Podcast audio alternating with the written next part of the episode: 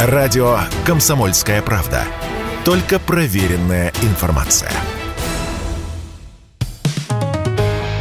«Экономика» на Радио КП. Здравствуйте, дорогие слушатели радио «Комсомольская правда».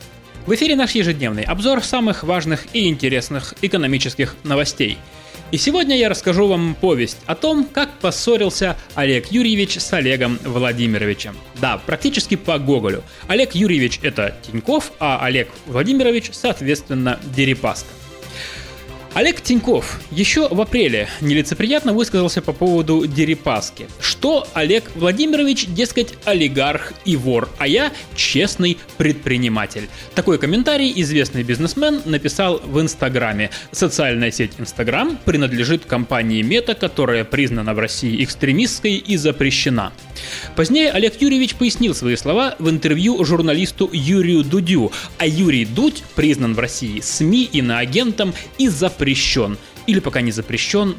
В общем, я уже запутался, кто кем признан, кто чей агент, кто запрещен, а кто почему-то еще нет. Ну, короче, в этом интервью Олег Юрьевич заявил, что Олег Владимирович для него это некий образный Дерипаска и что все они там воры.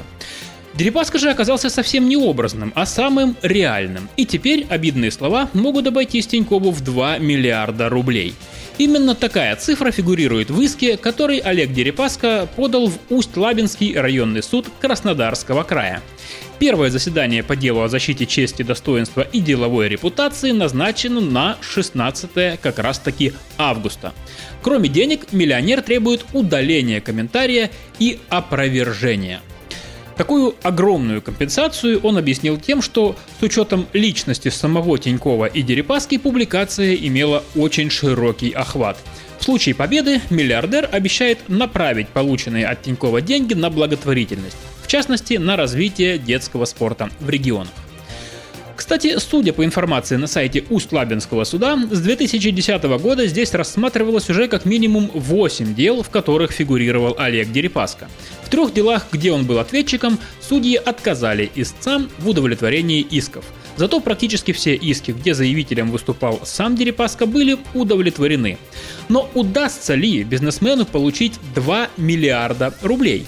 За комментарием мы обратились к юристу, эксперту в области информационного права Светлане Кузевановой. И по ее словам, перспективу этого дела, конечно, есть. Ведь если судом будет установлено, что высказывание в соцсетях принадлежит действительно Олегу Тинькову, то ему придется доказывать обоснованность своих слов. Хотя, исходя из контекста и цели высказывания, его могут признать оценочным мнением. А за высказывание мнения ответственность не предусмотрена. Так что многое будет зависеть от позиции судьи.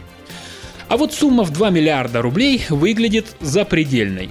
По словам юриста, по аналогичным делам потолок это 50 тысяч рублей – в редких случаях оскорбления чести и достоинства могут оценить в России суммы до миллиона и уж совсем в единичных случаях в несколько миллионов рублей. Ну и от частных споров перейдем к большой экономике.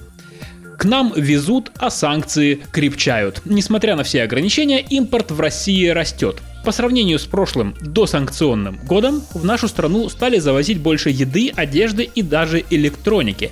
Это высчитали эксперты аналитической службы аудиторско-консалтинговой сети Финэкспертиза. В начале года, когда начались ограничения, доля импортных товаров на российских прилавках снизилась, но во втором квартале резко выросла, причем до параметров, превышающих средние по прошлому году. Например, доля импортных продуктов в конце 2021 года составляла 17%, а во втором квартале нынешнего года почти 20%. Доля импортной одежды и обуви с 42% выросла до 45,5%, а доля иностранной электроники с 70 до 79%. Так что же это за чудеса такие в эпоху санкций? Как объясняет президент компании «Финэкспертиза» Елена Трубникова, ближе к лету потребительский импорт начал понемногу восстанавливаться, поскольку импортеры переключаются на страны СНГ, так называемые дружественные государства ближнего зарубежья, Юго-Восточной Азии, Китай, а также налаживают параллельный импорт, то есть ввоз продукции без согласия производителей. Конечно, цены из-за этого растут, но это позволит хотя бы сохранить на рынке предложение привычных брендов – Но здесь важно подчеркнуть, что речь идет именно о постепенном улучшении ситуации с импортом именно потребительских товаров. А вот заметного восстановления импорта оборудования и комплектующих, от которых зависит процесс импортозамещения и перестройки нашей экономики, пока что не наблюдается. «Экономика» на Радио КП.